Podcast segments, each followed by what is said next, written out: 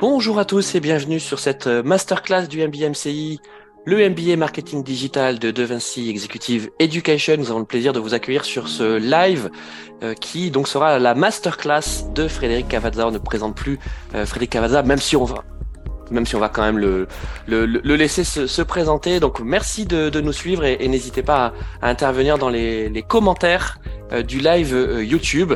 Et puis, comme vous pouvez le voir, nous sommes euh, connectés avec les étudiants du, du MBA MCI. Bonjour Fred, merci d'être avec nous. Et donc, c'est à toi, c'est ta masterclass. Mais bonjour et merci pour cette, pour cette introduction. Effectivement, nous sommes ensemble aujourd'hui pour parler euh, de, numérique et surtout de transformation numérique, là maintenant, en, en 2023. Je pense que c'est important de se poser la question euh, de qu'est-ce que c'est que la transformation numérique euh, aujourd'hui, en 2023, parce que ça fait quand même dix ans qu'on en parle, et d'essayer de faire le point par rapport à tout ce qui s'est passé sur les dix dernières années, essayer de replacer ça dans le contexte compliqué qu'on est en train de traverser aujourd'hui avec la permacrise et essayer surtout de se projeter euh, dans un avenir proche et dans euh, quelle est, euh, vous, votre contribution potentielle à, cette, à cet avenir. Je vous ai donc concocté euh, un petit support de présentation pour accompagner cette, cette, euh, l'après-midi qu'on va passer ensemble. Comme euh, l'a expliqué euh, Louis tout à l'heure, donc euh, je vais me présenter. Je suis Frédéric Cavazza. Ça fait 25 ans que je travaille dans le dans le web. Le titre que j'aime bien m'attribuer, c'est celui de marketing technologiste parce que ça ancre quelque part ma prise de parole dans le domaine du marketing, qui est vraiment celui que je revendique. Donc aujourd'hui, on va essentiellement parler de marketing et et de marketing numérique. Sinon, c'était important également que je précise que je travaille dans le numérique depuis 25 ans parce que c'est la période qu'on va essayer de couvrir aujourd'hui. Nous sommes dans le cadre d'une masterclass. Ça veut dire que c'est pas une conférence. Je ne suis pas là pour vous délivrer une connaissance figée. Ce n'est pas une formation. Je ne suis pas là pour vous dire euh, quoi penser et comment euh, comment exécuter. C'est une masterclass. Je vais essayer de vous transmettre ce que j'ai appris au cours des 25 dernières années. Je vais essayer de vous faire participer également le plus possible, de vous faire réfléchir et de vous projeter dans cet avenir et dans cette transformation digitale euh, qui est toujours en cours. Donc, ce qu'on va faire dans un premier temps, euh, c'est essayer euh, de réfléchir à cette notion de transformation digitale et de quatrième révolution industrielle. Et après, on rentrera au fur et à mesure dans le détail de euh, comment tout ceci s'est mis en place. Je pense que euh, dans un premier temps, il est important d'avoir une vue rapide, en gros, des grandes étapes euh, qui sont survenues sur les allez, 20 ou 30 dernières années. En termes de transformation digitale, la première grande étape, ça a été euh, la généralisation des ordinateurs. Donc ça, ça a été fait dans les années 80-90. On a équipé les entreprises et les foyers euh, d'ordinateurs pour gagner en productivité, donc pour pouvoir manipuler moins de papier et commencer à être plus productif dans, euh, dans, dans notre travail quotidien. Ça, c'est fait. Nous avons eu ensuite la généralisation de la connexion à Internet. Donc, on l'a vu notamment euh, au début des années 2000 avec euh, la disponibilité d'offres ADSL tout à fait compétitives qui ont fait qu'on a eu une croissance très rapide euh, du nombre d'internautes. Le but de la manœuvre était de connecter tous ces ordinateurs et de pouvoir accéder facilement à une exhaustivité de contenu et de services. Ça, c'est fait. Dans les années 2010, euh, c'était le début des smartphones, euh, 2007 pour le premier iPhone, mais on a eu là également, euh, on va dire, une, une montée en, en, courbe qui a été euh, très puissante, avec une adoption euh, très rapide des smartphones.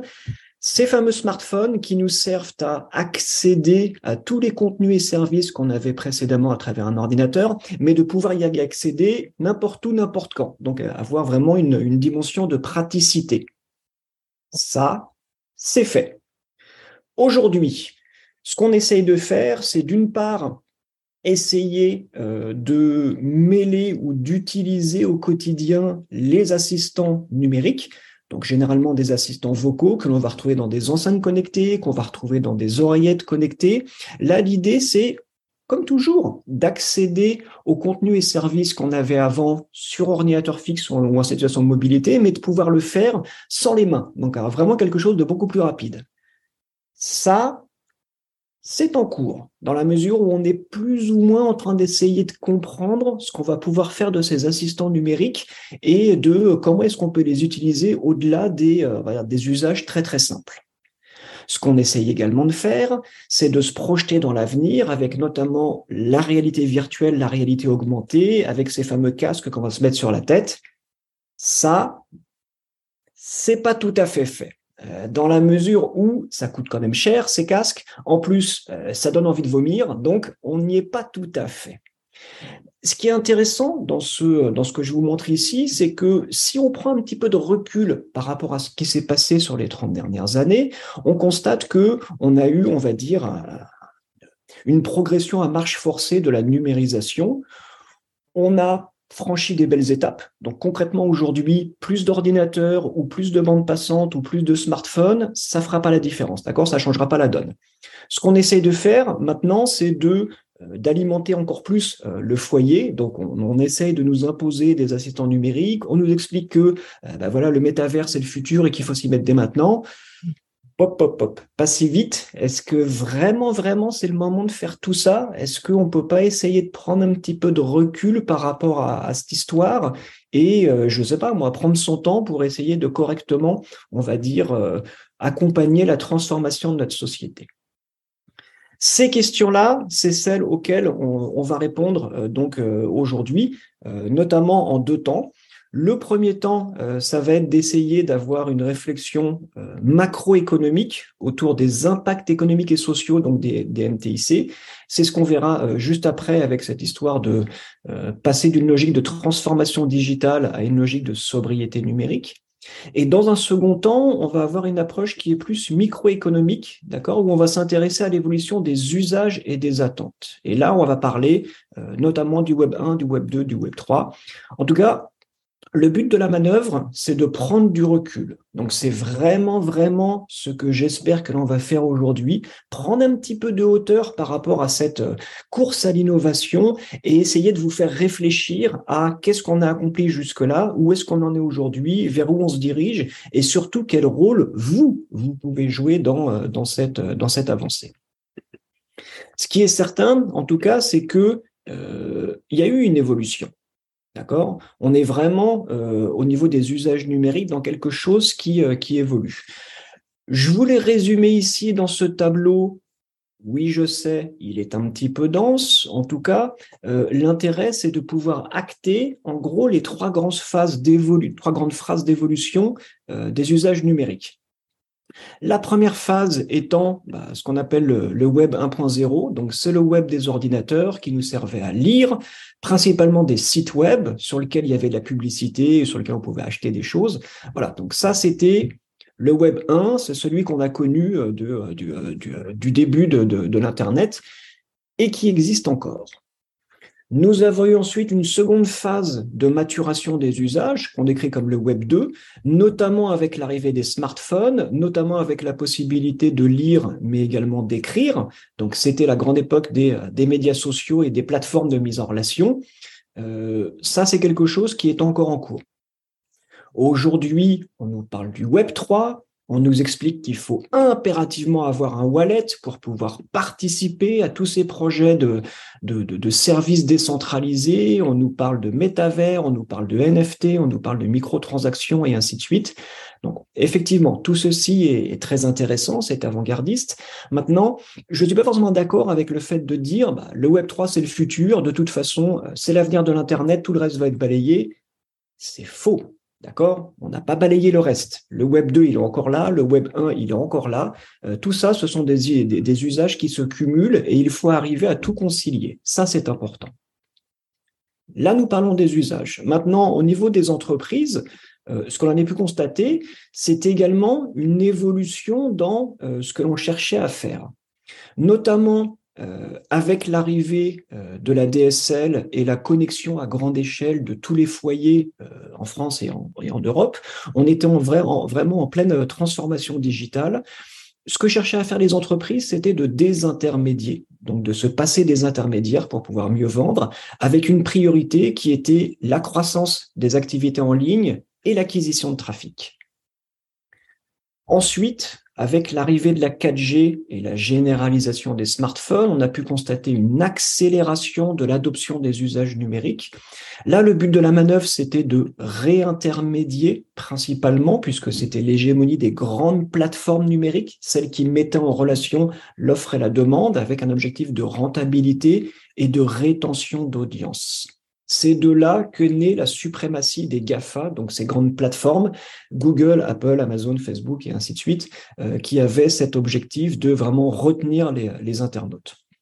Aujourd'hui, nous sommes dans un contexte de permacrise. Euh, la priorité, c'est la sobriété numérique. On essaye de réinternaliser les activités, on essaye d'améliorer la résilience, on essaye de se réapproprier les clients qui ont été perdus au profit des grandes plateformes euh, numériques. Donc, encore une fois, oui, je sais, ces deux tableaux, ils sont denses, mais c'est simplement une entrée en matière pour vous démontrer qu'il y a bien eu une évolution et que l'on sait phaser cette évolution. Donc, sur les 30 dernières années, on arrive à découper ça en des tranches d'une dizaine d'années euh, qui sont euh, des, des, stades d'évolution à peu près euh, à peu près autonomes. En tout cas, ce qui est certain, c'est qu'aujourd'hui, on rentre dans une nouvelle phase et que c'est important de la prendre en compte. Maintenant qu'on a dit ça, on va pouvoir euh, replacer le contexte général qui est celui de la quatrième révolution industrielle. Il ne vous aura pas échappé que les usages numériques sont en pleine croissance. En fait, ils le sont hein, depuis 20 euh, ans, donc une croissance, une croissance à deux chiffres. Ça, c'est établi. On est vraiment sur une dynamique à très très forte croissance. Est-ce que cette croissance, elle est éternelle?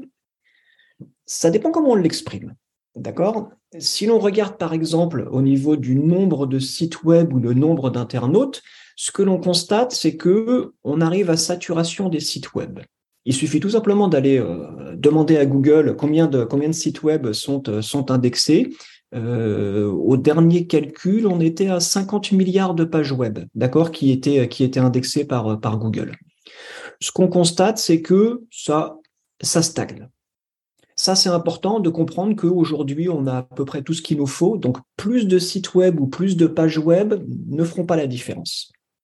C'est important de comprendre également qu'on est à 5 milliards d'internautes aujourd'hui, avec surtout une croissance qui est essentiellement portée par les pays asiatiques. D'accord? L'Europe, l'Amérique du Nord et ainsi de suite, euh, on est vraiment, on arrive à un plateau, donc il n'y aura pas de grande évolution. Qu'est-ce que ça veut dire? Ça, ça veut dire que aujourd'hui, c'est compliqué de gagner, de, d'élargir son audience, parce que pour avoir un internaute en plus, il faut le prendre à quelqu'un. Donc c'est une bataille qui est qui n'est pas simple. Euh, est-ce que la croissance pourra se faire dans d'autres domaines? Oui, très certainement, notamment le commerce en ligne. Regardez aujourd'hui euh, l'évolution euh, des ventes en ligne. Donc, au niveau mondial, on a une très, très belle progression. En 2023, on pense qu'on sera à 6 trilliards, plus de 6 trilliards de dollars de, euh, de chiffre d'affaires pour le e-commerce au niveau du monde, avec, ma foi, une très belle croissance hein, à 10%. en France, on a également une belle croissance du, du, commerce en ligne, même si on n'est pas tout à fait dans les mêmes échelles, hein, puisqu'on doit être à à peu près 15% euh, en moyenne de, de, de, des échanges marchands qui sont faits en ligne, alors qu'au niveau de la planète, c'est 20%. Euh, Et là, encore une fois, on constate que euh, c'est surtout l'Asie qui va tirer donc la moyenne du, du, du, commerce en ligne.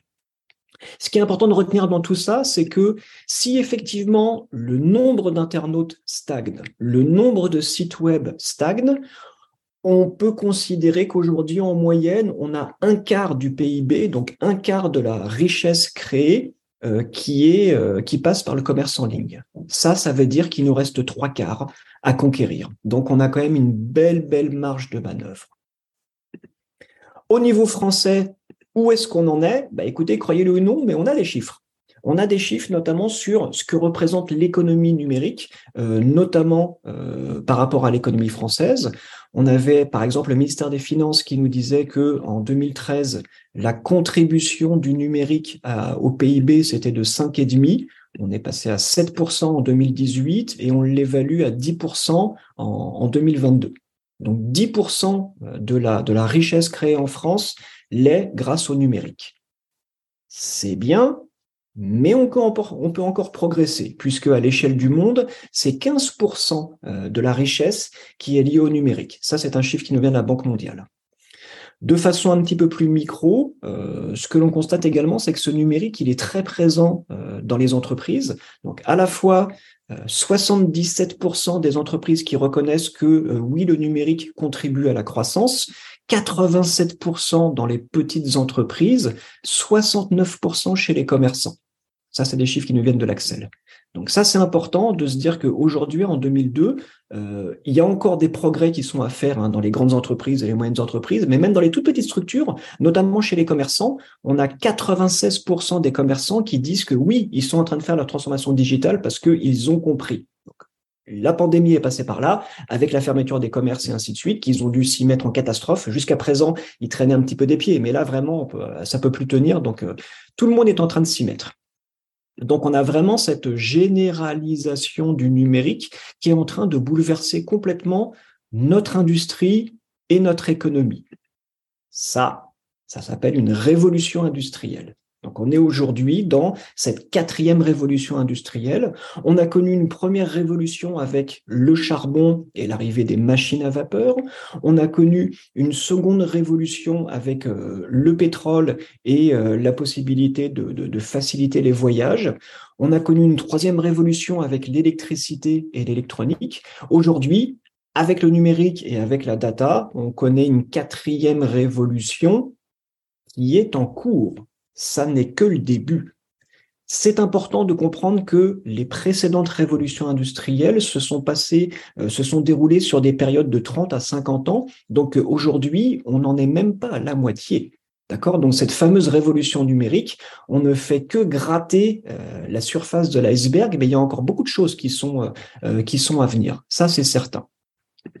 Même si avec, encore une fois, euh, la Covid euh, et, la pandémie, on a eu une accélération des usages qui nous a fait, on va dire, prendre conscience de, euh, en gros, ce qu'on faisait avec le numérique et ce qu'il est possible de faire et surtout la marge de progression qui nous reste. Donc là, par exemple, sur les deux dernières années, on a constaté plus 30% d'augmentation du trafic pendant le confinement, plus 120% sur les médias sociaux. Donc, on a encore de la marge de progression. Hein. On peut monter, on peut monter très très haut. Maintenant qu'on a dit ça, ce que je vous propose, c'est une petite, euh, une petite séquence d'interaction.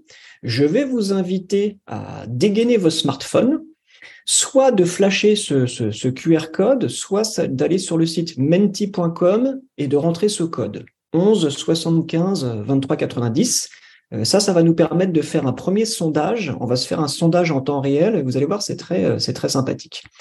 Donc, je vais arrêter euh, le partage du diaporama et on va partager une autre. Voilà, une autre page. Elle est là. Mon autre page. Euh, qu'est-ce que c'est que cette fenêtre? Aïe, aïe, aïe, aïe, aïe, aïe, aïe, aïe. Voilà, voilà. Donc, encore une fois, si... Allez, voilà. Donc, vous avez la possibilité euh, soit de scanner euh, le code, soit d'aller sur le menti.com et de rentrer le code 11 75 23 90 et vous allez comme ça vous euh, vous, vous connecter et ça va permettre de, de, de, faire un premier vote. Voilà, dès que j'aurai effacé ces cochonneries. Allons-y. Puisque vous vous êtes, vous vous êtes connecté, ce que je vous propose maintenant, c'est de voter sur Selon vous, avec l'essor euh, des outils numériques, donc que ce soit les ordinateurs, les smartphones, les tablettes ou tout ça, quelles sont les habitudes qui ont le plus changé? Est-ce que c'est euh, l'information? Est-ce que c'est la communication? Est-ce que c'est les loisirs? Est-ce que c'est l'alimentation? Est-ce que c'est la consommation, la façon d'acheter? Est-ce que c'est les déplacements? Est-ce que c'est le travail? Est-ce que c'est la socialisation? Je vais vous laisser voter pour que l'on ait un, une espèce de consensus autour de euh, qu'est-ce qui a le plus changé avec l'essor des, des, outils numériques Donc là, on a déjà 25, 25 votes. Je vais attendre que, on va dire, on en ait au moins, au moins une quarantaine. Donc, je vous rappelle que pour pouvoir voter avec votre smartphone ou avec votre ordinateur, hein, vous allez sur menti.com et vous rentrez le code 11 75 23 90. Alors, on a quoi? 42 votes? D'accord. Donc là, on se rend compte que effectivement, le plus gros impact de l'essor des nouveaux numériques. Ça se fait au niveau de l'information, donc comment on va s'informer, et ça se fait au niveau de la, consommation, euh, comment est-ce qu'on va acheter, et également de la communication, donc comment on va communiquer entre, euh, nous. Ah, par contre, alimentation, visiblement, il n'y a pas beaucoup de, pas une grande perception de, voilà, ça va beaucoup changer notre façon d'acheter à manger. Pareil pour les loisirs ou pour les déplacements. voilà, on a des scores qui sont assez faibles. C'est très simplement parce que j'avais limité le nombre de réponses à trois, donc il fallait, euh, il fallait choisir. Ok, merci pour, euh, merci pour euh, ce vote. On va revenir au diaporama et on va prolonger. Maintenant qu'on a parlé du cadre général de la quatrième révolution industrielle, intéressons-nous à la transformation digitale. Est-ce que l'un ou l'une d'entre vous pourrait me donner sa définition de la transformation digitale? Qui peut s'y risquer? Allez, je prends n'importe quelle réponse. Personne Ah, vous êtes timide. Ok, c'est pas grave. C'est pas grave. La transformation digitale, grosso modo, ce sont bah, tous les changements euh, qui sont liés à l'accès à une infinité de contenus et de services. Ça, quelque part, euh, c'est une évolution irrémédiable de nos modes de vie, surtout ah bah, maintenant que l'Internet est accessible partout, tout le temps, euh, soit dans, les foyers, soit en entreprise. Ici, ce que je vous propose, c'est une définition un petit peu plus précise. La transformation digitale, qu'est-ce que c'est? C'est l'évolution du marché euh, et des organisations qui cherchent à adapter leur offre, leur fonctionnement et leurs pratiques aux enjeux du 21e siècle.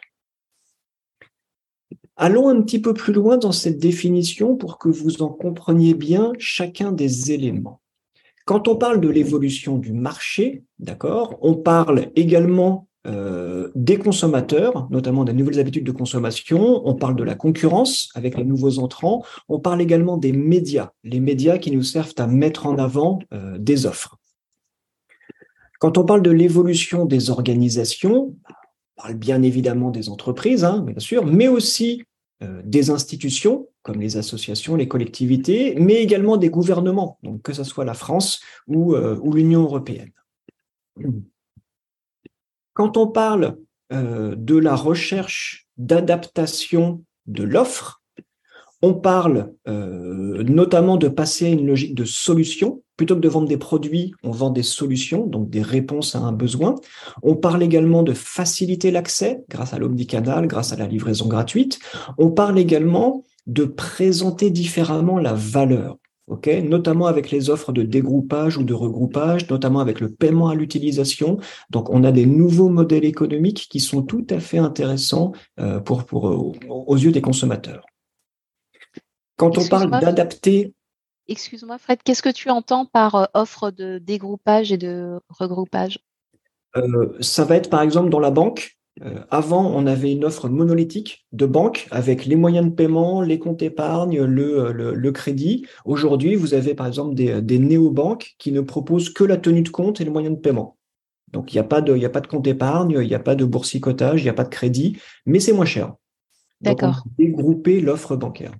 Ok, merci. Pour regroupement, bah, ça peut être par exemple Spotify. Voilà. Avant, on achetait les, les, les, les albums à l'unité. Maintenant, on paye un abonnement et on a accès à une infinité de euh, une infinité d'albums. Ouais, le catalogue. Exactement. Quand on parle euh, d'adapter le fonctionnement des organisations, On parle notamment au niveau des outils, puisqu'on a des nouveaux outils, ceux qui sont très utiles par exemple pour gérer la donnée, ceux qui permettent de faire de l'automation, ceux qui permettent de faire ses propres outils, donc le no-code. On parle également d'adopter de nouvelles méthodes, le design thinking, l'agilité, le lean. On parle aussi de dépoussiérer la culture, notamment avec la centricité client, notamment avec l'adaptation permanente. Donc il y a quand même pas mal de choses qui changent. Quand on euh, fait référence également à euh, adapter les pratiques, bah, là encore une fois, on a quand même pas mal de choses à, changer, euh, notamment tout ce qui est automatisation des traitements, tout ce qui est lié à l'intelligence artificielle, avec le machine learning, les agents intelligents, tout ce qui concerne la data, notamment la mise en conformité, la littératie des données et ainsi de suite. Donc, ça fait quand même des gros, gros changements. Et quand on parle des enjeux du 21e siècle, bah, c'est pas des paroles en l'air parce que il se passe des choses quand même en ce moment. Il y a énormément de tensions, notamment avec les crises, euh, on va dire euh, crise économique, crise sociale, euh, crise climatique, notamment avec la, guerre. Non, les guerres parce qu'il n'y en a pas qu'une malheureusement. On parle aussi d'un contexte économique qui est pas drôle, qui est la croissance nulle. Il n'y a, plus de croissance en Europe, donc c'est compliqué. Si vous voulez gagner un chiffre d'affaires, il faut le prendre à vos concurrents. Donc ça, c'est pas rien on a un faible pouvoir d'achat chez les consommateurs, on a des logiques de déconsommation, et on a enfin tout ce qui est, on va dire, euh, euh, quotidien sans contact, auquel petit à petit on s'habitue parce que le, virus a laissé des traces dans les habitudes. Voilà, aujourd'hui on cherche des interactions à distance, on, constate la montée en puissance des interfaces vocales. Donc tout ça fait que euh, on a quand même du chemin, du chemin à parcourir. Ça, c'est le cadre général de la transformation digitale. C'est celle que l'on a connue euh, sur les 20 euh, dernières années, en fait, depuis euh, le lancement des premières offres ADSL qui a permis, en fait, aux, aux, citoyens, aux consommateurs de se connecter à Internet chez eux. ça, on l'a vu de plus en plus. Ce que l'on a vu après, avec notamment la généralisation des smartphones, c'est l'accélération numérique. Donc c'est une accélération de l'adoption des usages numériques.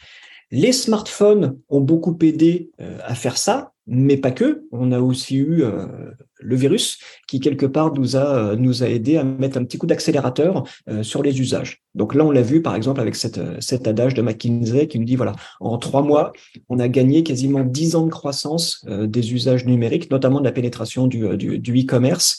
Effectivement, le, le, le, la pandémie a mis un sacré coup, un sacré coup d'accélérateur. Ce qui fait que euh, cette accélération, elle a reconfiguré le marché, mais de façon beaucoup plus profonde. ce que j'appelle l'accélération numérique, je vous en fournis ici une définition qui est un petit peu plus longue.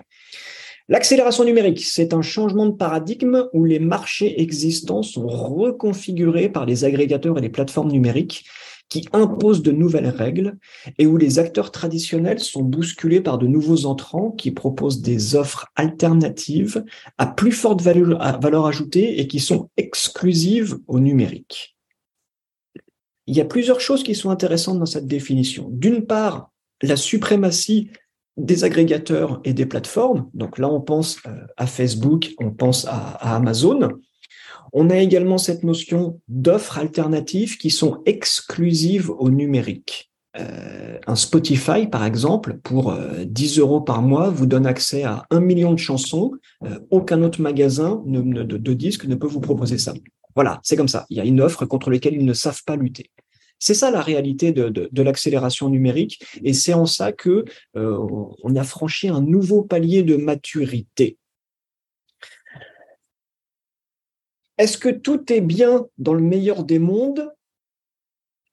Faut voir, faut voir. Ce qui est certain, c'est que aujourd'hui, euh, cette accélération numérique, c'est une réalité. D'ailleurs, euh, on la, la, la, prend avec le, plus grand sérieux, notamment euh, par le gouvernement. Donc, vous n'êtes pas censé ignorer que il y a un grand travail, ils appellent ça le, le, chantier de refondation, avec le Conseil national de la refondation, où on va essayer de relancer l'économie française, un retour à la croissance, avec tout un tas, on va dire, de chantiers, dont un des chantiers, vous ne devinerez jamais, c'est le numérique. Donc vraiment, dans euh, le plan, les plans du gouvernement pour relancer l'économie française et refondre la société française, on a le numérique. À votre avis, pourquoi? Parce que le numérique, jusqu'à preuve du contraire, c'est le seul levier de croissance.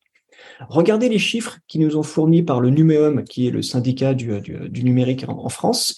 On a plus 7,5% euh, en gros euh, de, la croissance du secteur du numérique en 2022, plus 5,9% en 2023. Bah, ma foi, dans une période de récession, euh, un petit plus 6% annuel, ça fait du bien. Imaginez si on n'avait pas eu ça, waouh, l'économie française, elle aurait pris un sacré, coup. Donc vraiment, l'accélération numérique, c'est quelque chose qui est pris très au sérieux, d'accord? C'est pas une lubie de quelques start-upers euh, dans leur coin, c'est que vraiment le gouvernement y croit très fort parce que c'est le seul levier de croissance actuellement. On en a désespérément besoin.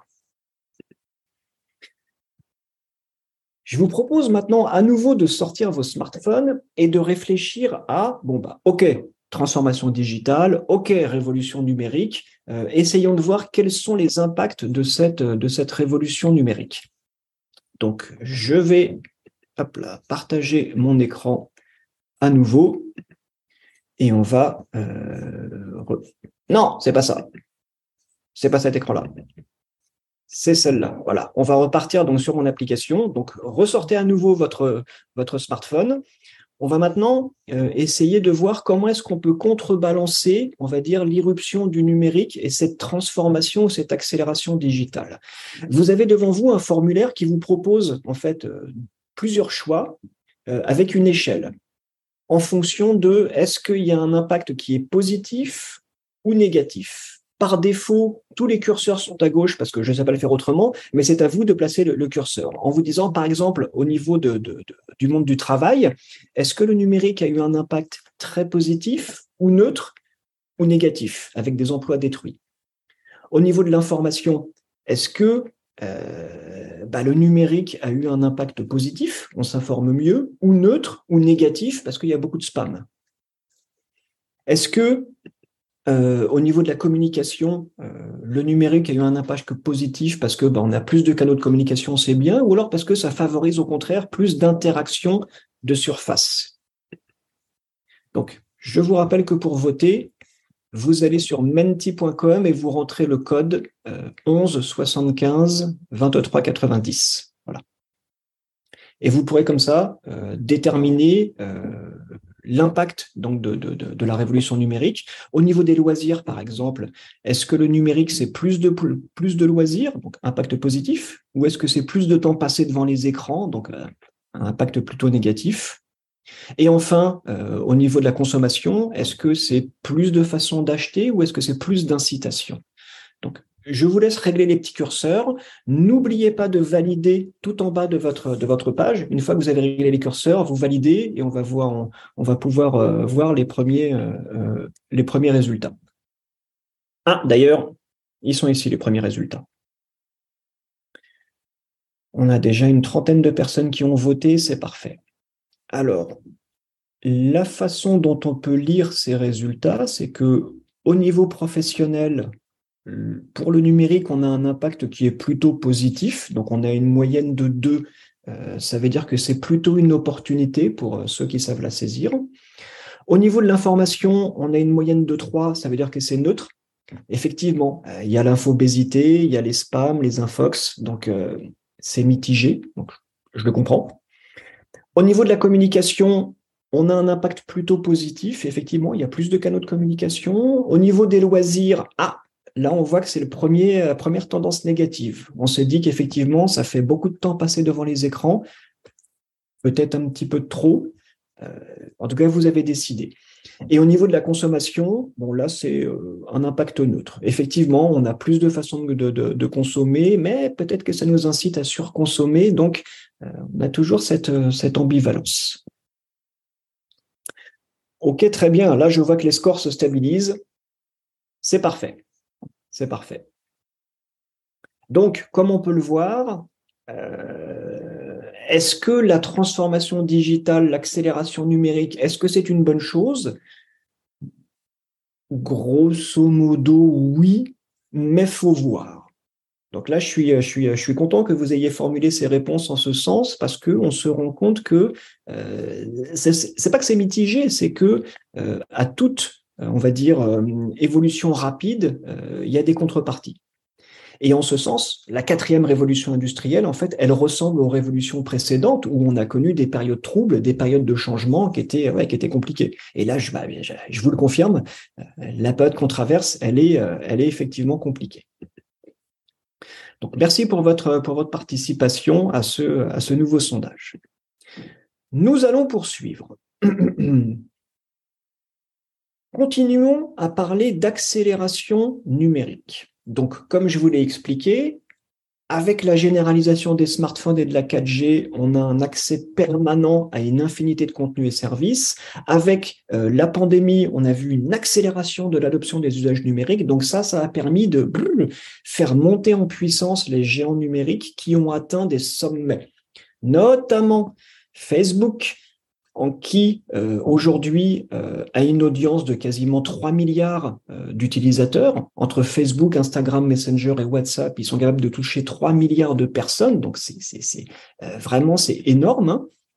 Euh, on a également Amazon qui est devenu un mastodonte. Il y a un million et demi de salariés chez Amazon, dont près d'un million rien qu'aux États-Unis. Donc ça, c'est dire le poids que représentent les géants numériques, euh, notamment Google, Google et, euh, Amazon, Facebook, Apple et Microsoft leur poids est tellement puissant et tellement important que, euh, vous savez, on a un ambassadeur de l'Union euh, européenne qui est dans la Silicon Valley. On appelle ça l'ambassadeur auprès des big tech, des big technologies. C'est parce que euh, ces, ces sociétés-là ont un poids économique qui est supérieur à bon nombre de pays. Donc, bah, c'est important pour l'Union européenne d'avoir un ambassadeur pour pouvoir négocier avec eux. Est-ce qu'il faut s'en réjouir? Je ne sais pas. Ce qui est certain, c'est que à une époque, on pensait que euh, voilà, les arbres poussaient au ciel, que euh, ah c'est génial, Apple 3 trilliards de dollars de capitalisation boursière, génial, excellent.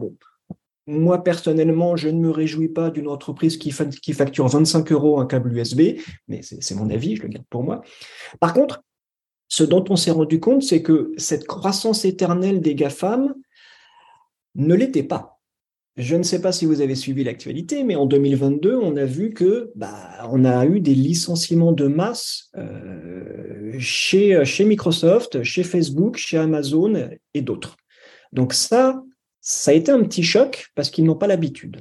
Alors oui, les chiffres impressionnent. Hein. On parle de 10 000, de 18 000 licenciements rassurez-vous, c'est les États-Unis. Aux États-Unis, on, voilà, on licencie aussi vite qu'on embauche, donc euh, il y aura pas de, casse. Hein. Ces gens ils retrouveront du boulot, c'est pas la question. Simplement, euh, on a vu comme ça un ajustement assez brutal au niveau de, ces grandes entreprises que l'on pensait éternelles et que l'on pensait que on aurait une croissance qui serait qui serait infinie. Donc quand on voit aujourd'hui les voilà, bim, 11 000 licenciements chez Meta, 18 000 licenciements chez Amazon, ouais, euh, il y a eu une sévère correction quand même.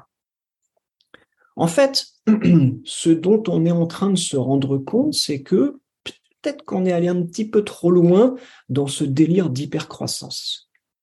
Quand on y réfléchit bien, euh, dans les années 2010, euh, la transformation digitale, ça servait avant tout à essayer de compresser l'espace et le temps donc euh, faire toujours plus, aller toujours plus vite. On a vu notamment tous les services de livraison. Euh, voilà, euh, on se fait livrer des repas, on se fait livrer tout et n'importe quoi en, un quart d'heure. Et ça a été également l'occasion, la transformation digitale, pour minimiser l'humain le salarié qui est jugé comme trop coûteux, comme pas fiable, parce qu'il peut tomber malade, tout ça. Euh, si c'est une femme, elle peut tomber enceinte. Donc voilà, on a essayé d'automatiser tout ça et de faire, on va dire, faire un maximum, faire faire un maximum de tâches par les robots. C'était ça l'obsession euh, des années 2010. Nous sommes dans les années 2020.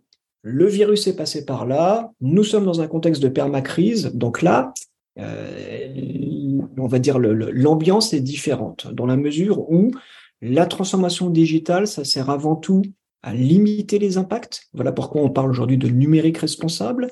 Et ça sert surtout à augmenter l'humain. Donc de faire en sorte que le numérique permettre de faire moins d'erreurs et surtout de diminuer la pénibilité. Ça, on le voit par exemple avec tous ces services anti-gâchis, où on va par exemple voilà, vous proposer en fin de journée d'acheter euh, par exemple des viennoiseries euh, voilà, qui seront périmées le lendemain pour éviter de les jeter. On va vous proposer également des rayons spéciaux anti-gâchis avec des produits dont la date limite de consommation est très très proche. Donc euh, ça, c'est intéressant. C'est intéressant parce qu'on a comme ça, on va dire, du, du numérique qui est au service de la, de la durabilité.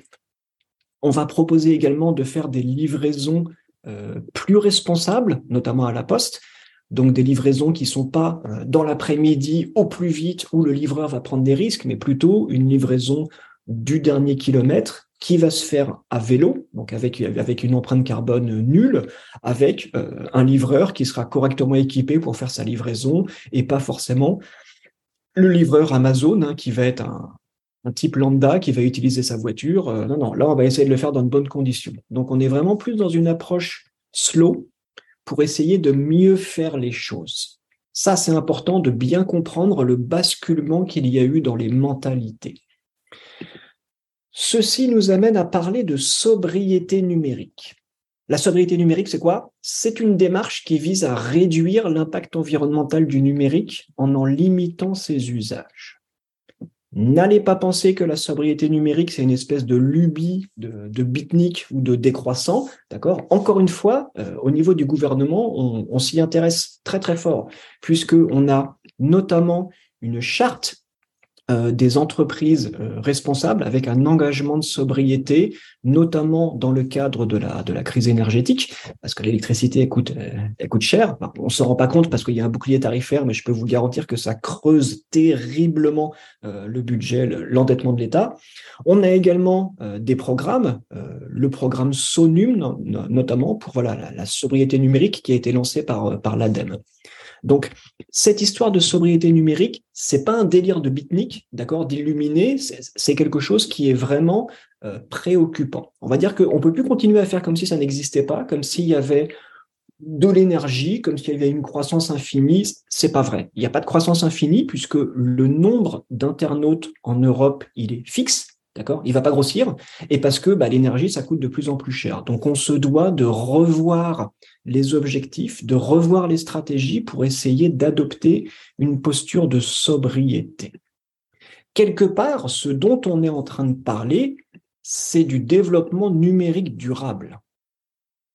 Ici, je vous en propose une définition. Qu'est-ce que c'est que ça? Bah, Développement numérique durable, c'est adapter le fonctionnement et l'offre d'une entreprise ça, c'est la même racine que ma définition de l'accélération digitale. À nouveau, changer le fonctionnement et l'offre d'une entreprise pour pouvoir l'adapter aux nouvelles conditions de marché et chercher à développer ses activités en s'appuyant sur les outils et canaux numériques, le tout en diminuant l'impact et en améliorant la compétitivité. Ça, c'est important, c'est que euh, le développement numérique durable, c'est accompagner le développement d'une entreprise euh, en minimisant l'impact, mais tout en cherchant en fait à, améliorer la compétitivité. Donc c'est trouver le juste milieu entre les fameux trois pôles personne, planète et profit. Ça, c'est les trois piliers du développement durable. C'est comment je fais pour avoir un, développement qui s'inscrit dans la durée et qui ne voilà tire pas trop sur la planète ou les personnes ou, euh, ou la rentabilité. Encore une fois, ça c'est pas un délire de bitnik, d'accord? C'est quelque chose qui est aujourd'hui euh, bien bien compris, bien expliqué, puisqu'on sait le décliner, hein, ce fameux développement numérique durable, notamment dans les aspects environnementaux. On va essayer de travailler sur la durée de vie du matériel et des infrastructures, donc faire en sorte de pas tout le temps fabriquer des nouveaux des nouveaux serveurs ou des nouveaux ordinateurs.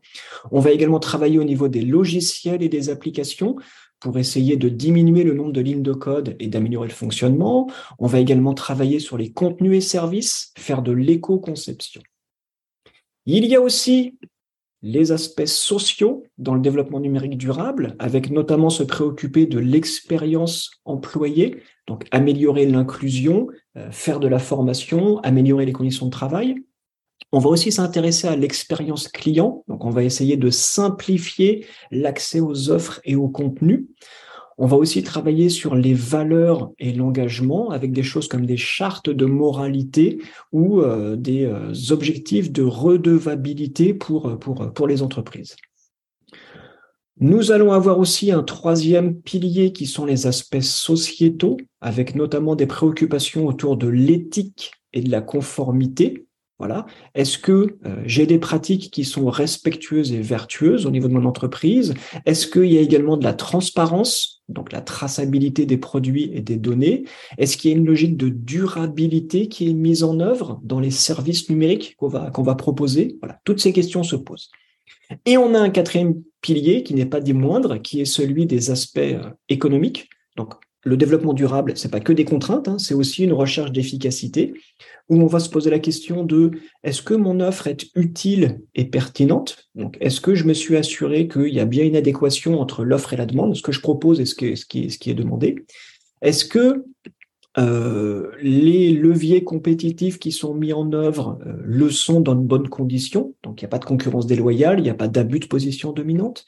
Est-ce que également je travaille avec de l'efficience? Donc comment est-ce que je peux faire pour optimiser les performances et l'allocation des ressources?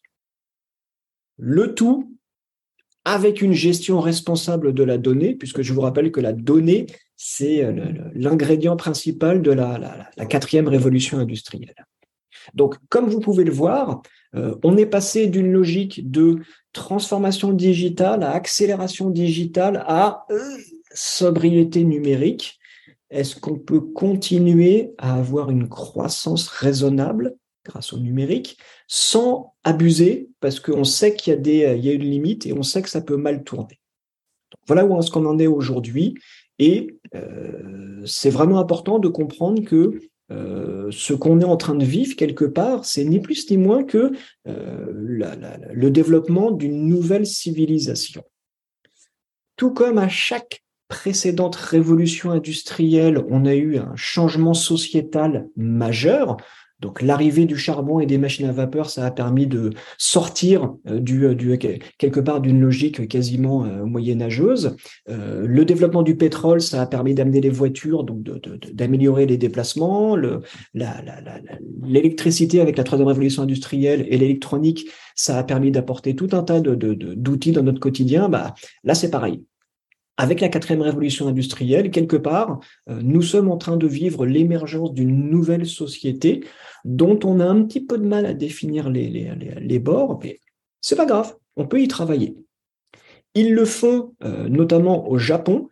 Je ne sais pas si vous connaissez ce programme. Il y a un programme qui s'appelle Society 5.0 où en fait les, les, Japonais sont amenés à réfléchir à l'évolution de euh, la société japonaise depuis les origines donc depuis les chasseurs-cueilleurs jusqu'à la société agricole, jusqu'à la société industrielle, jusqu'à la société de l'information et jusqu'à bah, ce qui va venir après et dont on ne sait pas trop encore comment le définir. Donc ça, c'est une grande concertation qui a été lancée au Japon en 2019. En France, vous ne le savez pas forcément, mais il y a la même chose. Euh, il y a ce programme Société numérique avec l'ambition de dire, bah, on va essayer d'écrire ensemble ce que sera la société numérique de demain et comment on peut faire en sorte que cette société elle fonctionne bien, euh, qu'on ne connaisse pas aujourd'hui tous les travers que l'on euh, a. Je vous propose de ressortir votre vos smartphones et de réfléchir à quels sont potentiellement les grands enjeux de la civilisation numérique. Donc toujours sur votre smartphone, vous allez sur menti.com et vous essayez de voter euh, sur euh, ce que, je vous, propose. Ce que je vous propose étant de dire, puisque l'on va vers toujours plus de numérique, quels sont les points d'attention qui sont les plus importants euh, dans notre avenir proche? Est-ce que c'est protéger l'environnement? Est-ce que c'est stimuler la compétitivité des entreprises? Est-ce que c'est maintenir la cohésion sociale? Est-ce que c'est garantir euh, l'inclusion et la diversité ou est-ce que c'est retrouver de la souveraineté, donc euh, d'abaisser la dépendance en fait aux fournisseurs, notamment américains, de technologies de l'information?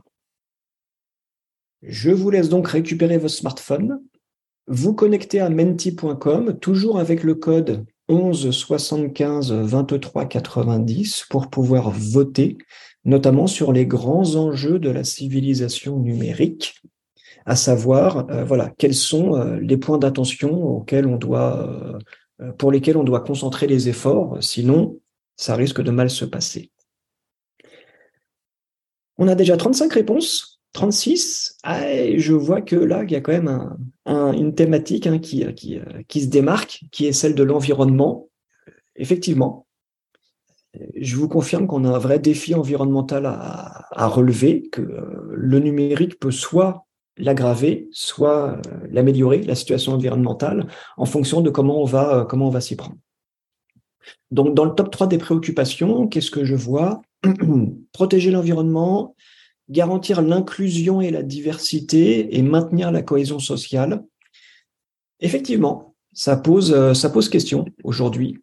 Ça pose question parce qu'on voit qu'on est en pleine crise sociale et que bah, c'est pas simple. C'est pas simple de tous habiter au, même endroit, hein, dans le même pays et de se mettre d'accord sur ce qu'on veut. Euh, il y a des grandes différences. voilà. Donc, en premier lieu, protéger l'environnement, très bien. En deuxième, garantir l'inclusion et la diversité, maintenir la cohésion sociale. Ok, ok. Je vois que la, notion de compétitivité, euh, on va dire, n'est pas forcément une, une, priorité, ou du moins qu'il y a des choses plus prioritaires. Encore une fois, merci pour votre, merci pour votre participation. Quelle heure est-il? Quasiment 14h, 14h30. Ma foi, ça fait presque une heure que l'on, que l'on, que l'on parle. Nous avons parlé euh, de l'évolution euh, des usages, d'accord, avec une vue d'ensemble. Nous avons parlé de la nouvelle économie et de la quatrième révolution industrielle. Nous avons parlé de transformation digitale, d'accélération numérique et de sobriété numérique. On va prendre maintenant euh, voilà, une, un petit, entre 15 et 20 minutes pour essayer de réfléchir tous ensemble à cette notion de qu'est-ce que c'est que la transformation numérique en, en 2023, comment est-ce qu'elle s'exprime aujourd'hui et surtout comment est-ce que euh, vous, vous la vivez. On va faire ça toujours avec le même outil. Je vous propose à nouveau de dégainer votre smartphone et on va se retrouver sur, euh, ce service menti.com avec le code 11 75 23 90. Donc, essayons de réfléchir ensemble à euh, quels sont euh, les aspects sociétaux de la transformation numérique et surtout qu'est-ce que ça, qu'est-ce que ça a provoqué? La première question, euh, du moins le premier sujet de réflexion que je vous propose, c'est d'essayer de savoir selon vous quels sont les secteurs d'activité qui ont été le plus impactés par la, révolution numérique. Donc, quels sont les secteurs d'activité qui ont le plus changé sur les 20 dernières années, donc depuis euh, euh, les tout débuts de la transformation digitale et l'ADSL et l'accès généralisé à un ensemble de contenus et services?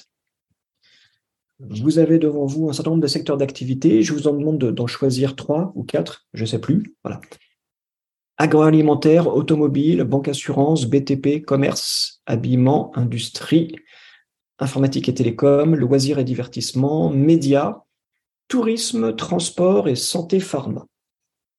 Donc je vous laisse voter, il y a 25 personnes qui ont voté déjà. Essayons de réfléchir collectivement à cette histoire de, révolution numérique et de où est-ce que ça nous a mené. Presque 30 votes, donc là je vois qu'effectivement euh, il y a quand même des, gros changements au niveau du commerce et de la distribution. Bah oui, oui, le commerce en ligne, on peut pas passer à côté. Là-dessus, je suis bien d'accord. On a eu également des grosses, des gros bouleversements au niveau de, de l'informatique. Oui, on est passé de l'ère des outils informatiques à celui des outils numériques. Donc là-dessus, je, suis bien d'accord avec vous. Il y, a, quand même des gros changements hein, entre le, euh, son ordinateur, son logiciel et en gros toutes les applications en ligne qui sont à notre disposition. On a eu des gros changements au niveau des médias aussi. Bah, effectivement, on a connu une vraie révolution médiatique entre euh, les six chaînes de télé qu'on avait il y a 30 ans et aujourd'hui euh, la, panoplie de médias qu'on a. Euh, effectivement, il y a eu beaucoup de changements. Et aussi dans la banque, on vit et on utilise l'argent de façon très différente aujourd'hui. Là-dessus, je suis bien d'accord avec vous qui potentiellement euh, veut réagir à ces, à ces résultats? Louis, peut-être, si tu es parmi nous manifeste-toi, on va essayer d'invoquer Louis, voilà, l'esprit de l'esprit du MBA. Exactement, je, je suis là. Commentaire là-dessus? Euh, oui, bah, je trouve que c'est assez, euh, c'est assez représentatif de, comme tu l'as dit, de, des grands changements. En tout cas, euh, peut-être un commentaire sur les services qui n'ont pas changé, les secteurs qui n'ont pas. Exactement. Exactement. Et en fait, ce que, ce que j'allais dire, c'est que là, on a, on a un regard très citoyen consommateur. Donc forcément, euh, on est en mesure de pouvoir apprécier ce qui a changé concrètement dans, dans nos vies quotidiennes.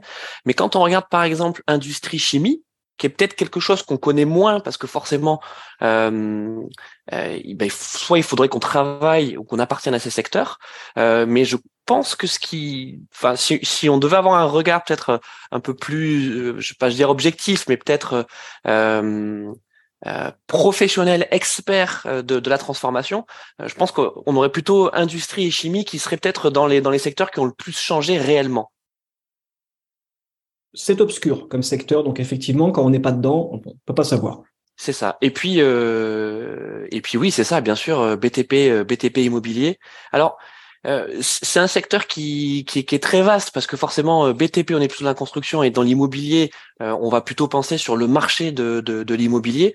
malgré tout, ça va mieux. Ça va mieux. ça va mieux, exactement. Tous les portails d'annonces immobilières, entre la signature électronique et ainsi de suite, les visites virtuelles, ça va un peu mieux. Ça, reste laborieux, hein, mais, mais ça va mieux. Et oui, agroalimentaire, euh, agroalimentaire. Là aussi, c'est c'est un peu comme industrie chimie, bah c'est c'est opaque. C'est-à-dire que peut-être qu'il faudrait qu'on s'intéresse à la, à la supply chain, la logistique au sein de euh, au sein de l'agroalimentaire, et, et, très certainement qu'on verrait euh, de la data, euh, euh, du, du software qui a radicalement transformé les, les pratiques ces 20 dernières années. Mais encore une fois, il faut être un secteur de ce, un expert de ce secteur. Si vous saviez à quel point ils sont en avance dans l'agriculture, c'est très certainement le secteur le plus en pointe dans les outils numériques, mais simplement c'est loin et on s'y intéresse pas forcément, mais c'est de loin le secteur qui a le plus évolué. Euh, ça fait déjà plusieurs décennies qu'ils utilisent euh, les, photos satellites pour pouvoir repérer des problèmes dans les exploitations agricoles. Euh, ça fait également plusieurs années qu'ils ont mis en œuvre de l'automatisation, notamment dans la traite des vaches, dans euh, la, création de, de micro-dosés en fonction des partiels. Si vous saviez comme le secteur a changé, à votre avis, quel est le pays où il y a le plus de robots agricoles dans le monde? Je suis sûr que vous ne devinerez jamais. Louis, à ton avis, c'est quel pays? Euh, bah, je dirais, je dirais peut-être la, la, première agriculture au monde qui est les États-Unis. Non, c'est la France. Il y a ah plus de 25 000 robots agricoles en France. Très bien. C'est vraiment un laboratoire de, de, de, l'innovation. C'est incroyable. Tout ce que font les robots euh, dans les, dans, dans les exploitations agricoles en France, c'est incroyable. Et on est vraiment à la pointe. Mais comme dans l'industrie, c'est pas forcément connu quand on n'est pas dedans. Euh, voilà, on peut pas l'inventer. Merci pour cette première question. Intéressons-nous maintenant à l'avenir avec les mêmes secteurs, Selon vous, quels sont les secteurs qui vont le plus évoluer ou qui ont le plus besoin de changer dans les 5 à 10 prochaines années? Donc, on reprend les mêmes secteurs, hein, euh, l'automobile, euh, l'immobilier euh, et ainsi de suite. Et on va essayer de voir, selon vous, quels sont les secteurs qui méritent le plus ou qui vont être le plus amenés à évoluer prochainement logiquement, on ne devrait pas retrouver ceux qui ont été cités avant. Euh, par exemple, commerce et distribution, ça a beaucoup évolué. Donc, il y a encore euh, du, chemin à parcourir, hein, mais ça a beaucoup évolué. Alors, qu'est-ce qu'on voit? Wow, santé pharma, oui, oui, oui, oui, ça change. Automobile, ah oui, carrément. Transport et logistique, oui, oui, oui, oui, ça change, ça change. Ça monte, ça monte. Ah, je vois que dans la santé, on est déjà à 36, 37 réponses. Il y, a, il, y a, un gagnant qui est en train de se, euh, qui est en train de se, démarquer.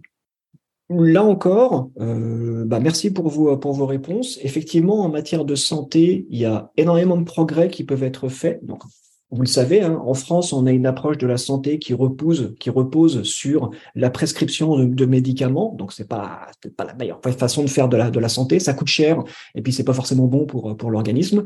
Contrairement à d'autres pays comme la Chine où ils sont beaucoup sur la médecine préventive, bah, peut-être que le numérique peut nous aider à, on va dire, prévenir euh, la maladie ou les soucis de santé. Euh, ça peut peut-être passer par des montres connectées, ça peut peut-être passer par des capteurs connectés pour mesurer la qualité de notre sommeil. On l'a vu au CES de Las Vegas, je ne sais pas si vous avez vu, mais WeSings, ils ont lancé un capteur qu'on met dans ses toilettes pour pouvoir analyser son urine. Donc, il y a sûrement des choses qu'on peut mesurer au quotidien pour nous aider à prévenir des soucis.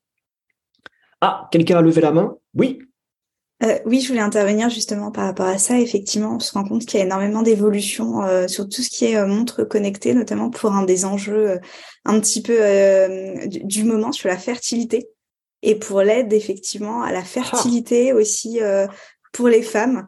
Donc, on se rend compte qu'il y a de plus en plus besoin en fait d'assistance dans ce domaine.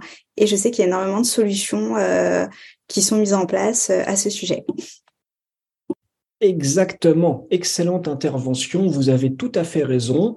On n'en parle pas trop parce que c'est déprimant et que bon, c'est pas le moment, mais dans les sociétés occidentales, on a un très gros problème de fertilité. Donc, on a des pyramides des âges qui sont euh, qui sont dégueulasses. Hein. En France, ça va à peu près, mais au Japon, en Italie, en Allemagne, c'est vraiment très très préoccupant. Donc, tout ce qui tourne autour de la fertilité, puisque aujourd'hui on retarde l'âge d'installation en couple, donc l'âge potentiel où on va chercher à faire un, enfant, arrivé à 30 ans, c'est compliqué. Donc euh, peut-être que là, effectivement, on peut essayer de se soucier du bien-être euh, à la fois physiologique et psychologique de la, de, de, la femme qui veut avoir un enfant euh, pour pouvoir améliorer tout ça. Et on a un boulevard à, travailler pour pouvoir améliorer cette, cette fertilité. Je crois qu'ils appellent ça la, la, la femtech ou la, ou la birth Oui, c'est la femtech la Femtech. C'est ça.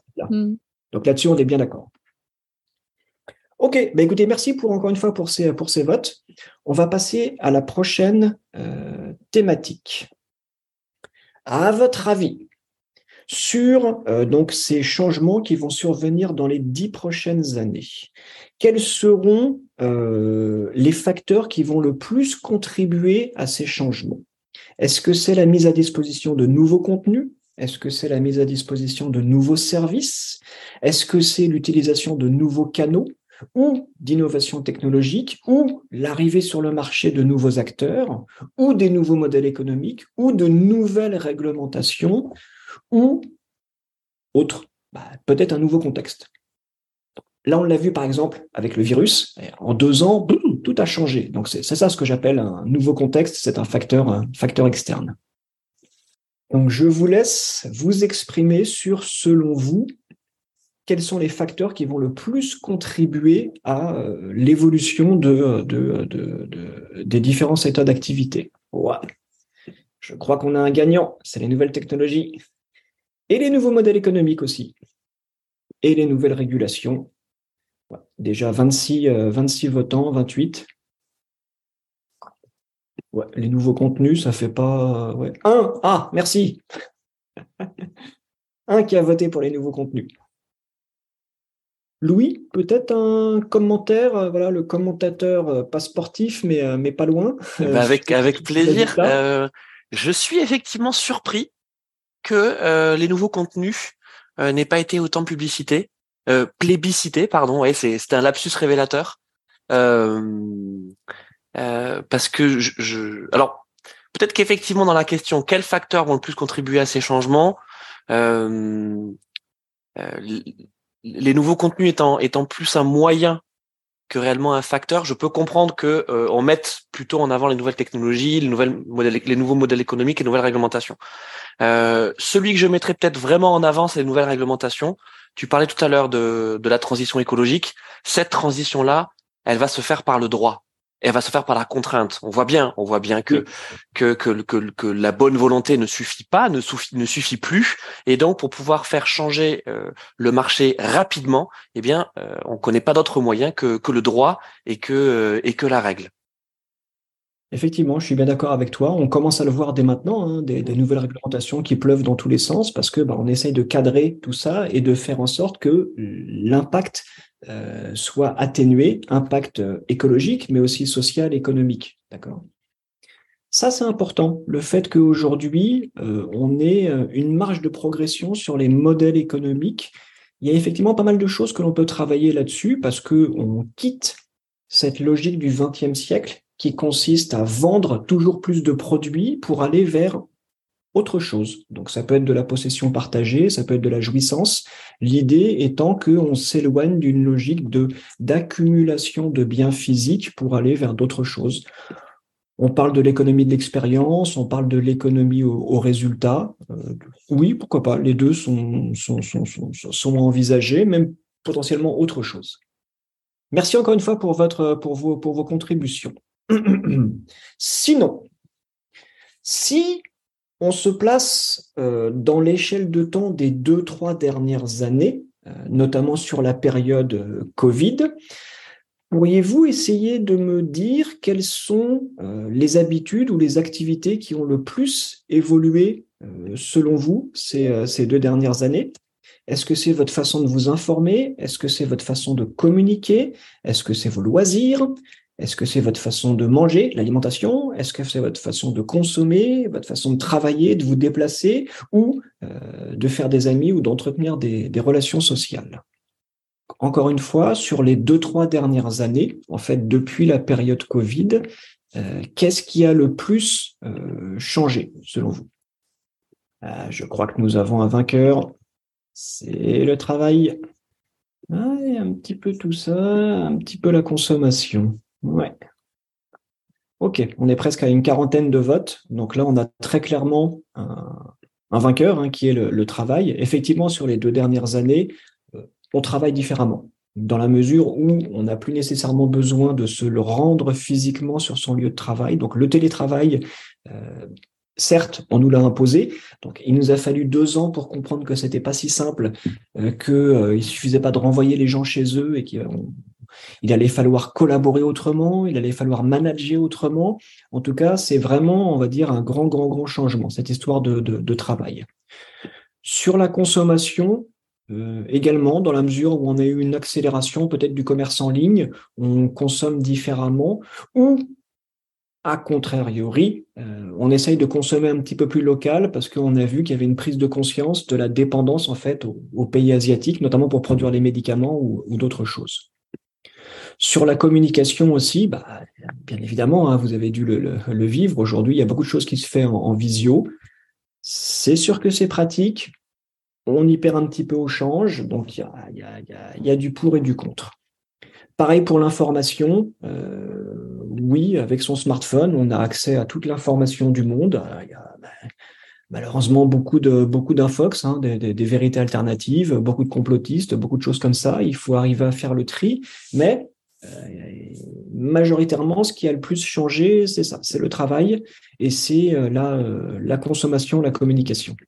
Donc sur les deux dernières années avec la période Covid.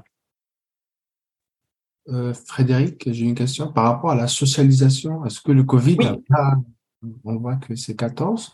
Je pense que les relations sociales sont, ont, été un peu bafouées. Enfin, vu le Covid, vu que les gens ne, ne pouvaient même pas se voir, donc ils étaient obligés juste euh, soit de communiquer autrement. Mais donc la socialisation, je pense que ça a aussi un impact euh, plus grand, enfin plus grand, aussi grand peut-être que les autres. J'aimerais avoir ton avis la socialisation justement post-Covid. Carrément, les mesures de distanciation sociale et même les, nouvelles habitudes. Aujourd'hui, on ne fait plus la buse, euh, on ne se fait plus la bise, on se serre plus la main. Donc, euh, on n'a plus forcément le réflexe de dire allez tiens, je sors, je vais au bar, je vais au cinéma. Euh, nos habitudes sont bouleversées. Donc, effectivement, on vit différemment les relations d'amitié, les relations amoureuses. On trouve différemment des amis ou, ou pas. Euh, c'est pas simple. C'est quand même un gros, gros, gros, gros bouleversement. Moi, j'avais j'avais une question sur euh, le travail. Quand on dit que le travail, euh, effectivement, euh, il y a eu beaucoup d'impact au niveau du, du, confinement sur le travail, mais sur certains secteurs. parce qu'en soi, les agriculteurs et les commerces, etc., enfin, ça a été le confinement, mais la, distance ou le télétravail sur beaucoup de métiers est pas possible encore. Donc, est-ce que c'est un impact, enfin, sans ça ou qu'est-ce qui a évolué? Est-ce que c'est réellement une, enfin, une, une évolution, mais sur des gros, enfin, sur des, sur certains secteurs où c'est vraiment, du coup, majoritaire Alors, par rapport à l'échelle. J'ai une théorie par rapport à ça. C'est que pour tous les travailleurs manuels, euh, dans, l'industrie ou autre, euh, effectivement, eux, ils n'avaient pas le choix. Euh, virus ou pas, il fallait qu'ils soient à leur poste de travail ou il fallait que les livreurs livrent et, ainsi de suite. Sachant que au niveau des emplois manuels, ils ont déjà une connu leur révolution, puisqu'il y a eu l'organisation scientifique du travail au début du XXe siècle. Donc eux, ils ont déjà connu leur période d'industrialisation et de rationalisation ce qui n'est absolument pas le cas pour les employés de bureau, donc les travailleurs du savoir. Eux, il y a 30 ans, on leur a mis un ordinateur entre les mains, on leur a dit tiens, c'est le pack office, tiens, c'est l'email, démerde-toi. Et plus récemment, tiens, c'est Zoom ou c'est Teams, démerde-toi. Donc, ces fameux travailleurs du savoir, ils n'ont pas connu l'équivalent d'une organisation scientifique du travail. Et c'est là où, effectivement, après deux ans de télétravail, on se rend compte que bah, ça fonctionne pas cette histoire de télétravail hybride. Et peut-être bien qu'il va falloir qu'on revoie euh, nos façons de travailler parce que tout ça était très spontané, intuitif, mais ça ne fonctionne pas. Donc on va avoir besoin de manager à distance, on va avoir besoin de gérer les projets différemment, de gérer les activités récurrentes euh, de façon différente. Il faut qu'on fasse notre évolution parce que pour l'instant, ça ne le fait pas. Je ne sais pas si c'est ce que vous ressentez aussi, mais... Oui, justement, j'ai une petite question à ce sujet. Oui. Donc, en fait, les trois précédentes euh, révolutions industrielles ont, ont mené une certaine souffrance dans la population, car cette population n'était vraiment pas adaptée euh, au monde de demain. Est-ce que aujourd'hui nous sommes prêts pour éviter euh, cette souffrance? On, a tous les pays, le monde n'a jamais été aussi riche qu'avant, et pourtant, en fait, il y a des personnes qui ne sont pas du tout prêtes pour ce pour le monde de demain. Comment est-ce que les pouvoirs publics s'organisent pour pouvoir s'adapter à ce changement? Je ne pense pas que ce soit un, problème de richesse. Hein. c'est mieux quand on est riche que quand on est pauvre, hein, on est d'accord. Maintenant, euh, je, ne pense pas qu'on soit tout à fait prêt euh, à la société numérique. Regardez l'impact aujourd'hui de la désinformation, euh, les antivax, par exemple, euh, aujourd'hui, ils font légion. J'entendais ce midi à la radio, on nous dit c'est le retour de la, de, de, la rubéole ou de la rougeole, la rougeole, parce que bah, les parents, faut plus vacciner les parce qu'ils ont plus confiance. Qu'est-ce que c'est que ce délire? Tout ça parce que vous avez vu sur votre smartphone quelqu'un qui vous dit ah bah non, finalement le vaccin ça tue des gens, mais faites vacciner vos bébés, mais ça va pas la tête. Donc c'est en ça que je me dis qu'on n'est pas forcément prêt dans la mesure où euh, on a encore une approche qui est, on va dire, euh, très problématique. Euh, il y a très peu de maîtrise des outils numériques. Regardez par exemple les, les, vérités alternatives ou les fake news. Voilà, on, les prend telles quelles, sans filtre. Regardez la façon dont on va gérer les emails également. C'est fait n'importe comment. Donc, on n'est pas forcément prêt. C'est pour ça que j'aime beaucoup cette initiative qui a été lancée au Japon sur la Society 5.0, cette concertation nationale citoyenne pour essayer de savoir, mais où on va et comment est-ce qu'on peut y aller dans de bonnes conditions. Donc, je suis très content qu'elle ait été lancée en France parce que nous ne sommes pas prêts, c'est une évidence. Mais ça, on va en parler juste après. Rassurez-vous, on va, on va aborder le sujet. D'autres réactions par rapport euh, à ce qu'on vient de voir là, ou j'ai encore deux ou trois questions derrière? Bon, on va passer à la suivante. Qu'est-ce qu'on a? Ah oui, euh, sur les cinq prochaines années, quelles sont les activités selon vous qui vont ou qui ont le plus besoin de euh, d'évoluer? C'est les mêmes que précédemment.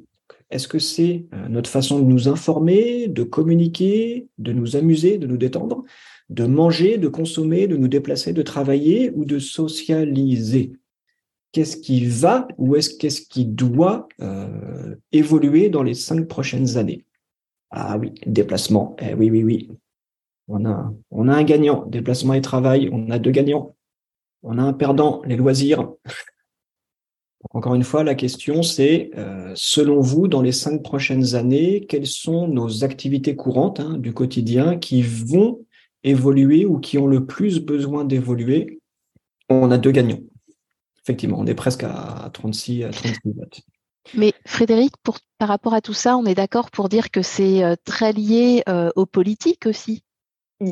C'est lié, euh, dans la mesure où les pouvoirs publics et les décisions politiques vont nous inciter à, soit à changer plus ou moins vite, soit à changer tel, tel ou tel aspect de notre, de notre vie nous inciter, mais aussi, enfin, euh, il y a quand même des questions d'argent euh, qui sont euh, ah bah hyper, hyper conséquentes. Et du coup, il y a des, ah, bah il y a des choix d'investissement qui vont être faits à un moment donné. Ah bah oui, si on fait, par exemple, si les autorités décident d'investissement massif dans les transports collectifs, ça change la donne des transports. Si le gouvernement décide que bah, on ne va plus subventionner l'essence, ce qui est le cas aujourd'hui, hein, bah, c'est pareil. ça va nous pousser à changer de mode de déplacement. Donc là, je suis bien d'accord avec vous que euh, aujourd'hui, on peut plus décemment dire bah non, j'ai besoin de ma voiture. Voilà, c'est tout, c'est comme ça, j'en ai besoin. Bah, peut-être, mon gars, mais dans 30 ans, il n'y a plus de pétrole. Donc, euh, qu'est-ce que tu vas faire dans 30 ans? Tu vas continuer à répéter inlassablement Ah bah non, j'ai besoin de ma voiture? Bah, non.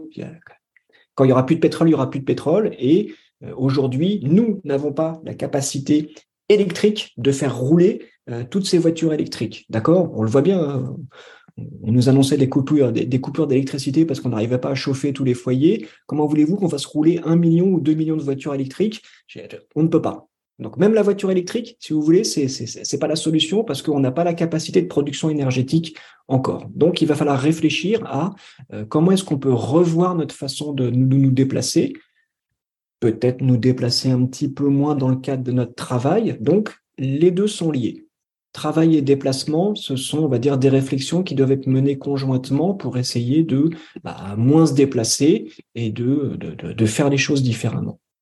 Peut-être qu'en termes de socialisation, on a des progrès également à faire parce que bah, c'est important d'avoir une vie sociale et parce qu'on ne peut pas se contenter de ce qu'on trouve aujourd'hui sur les médias sociaux, pas acceptable. Il y, a, y a, y a beaucoup de tensions, beaucoup d'agressions sur les médias sociaux, donc il faut, il faut autre chose. Et peut-être bien que ces relations sociales sont liées également à nos déplacements. Donc là, on a, on a une trilogie euh, qui est intéressante à, à réfléchir. Qui veut faire un commentaire là-dessus?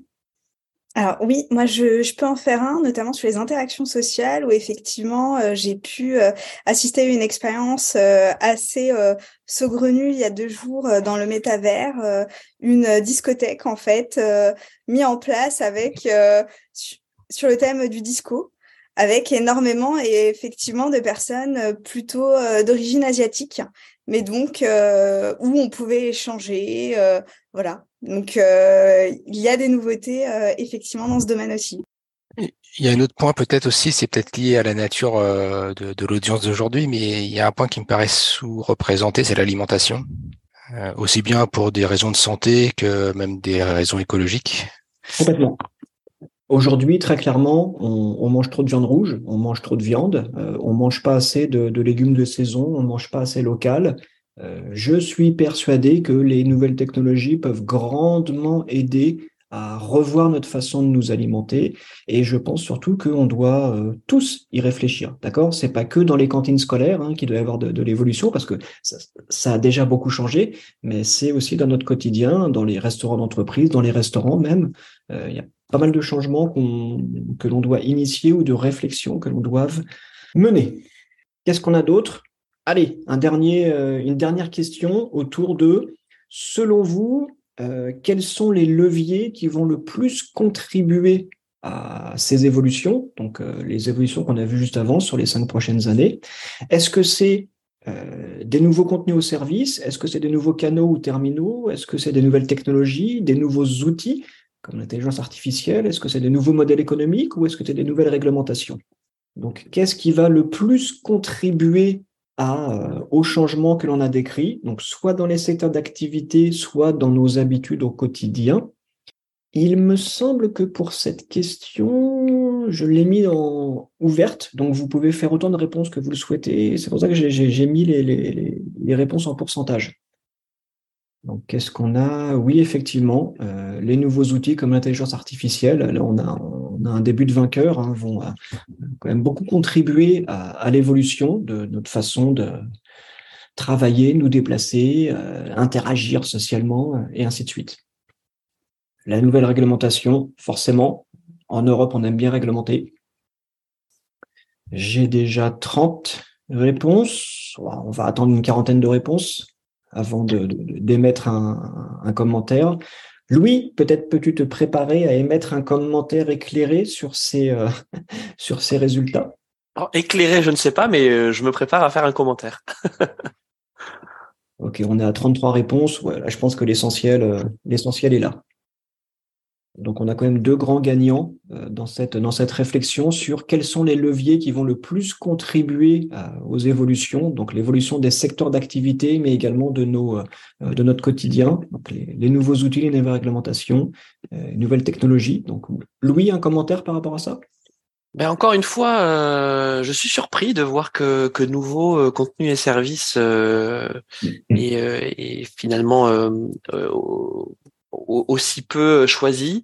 Euh, nouveaux outils euh, avec l'IA, je pense qu'on a l'effet euh, chat GPT hein, qui euh, qui nous impressionne, hein, ça c'est ça, ça c'est sûr, mais qui est peut-être surpondéré donc dans, dans ce sondage. Moi, nouveau contenu et service, je voudrais juste insister dessus parce que ça rejoint ce que tu disais sur le, la façon dont circule l'information et notamment les, les fake news.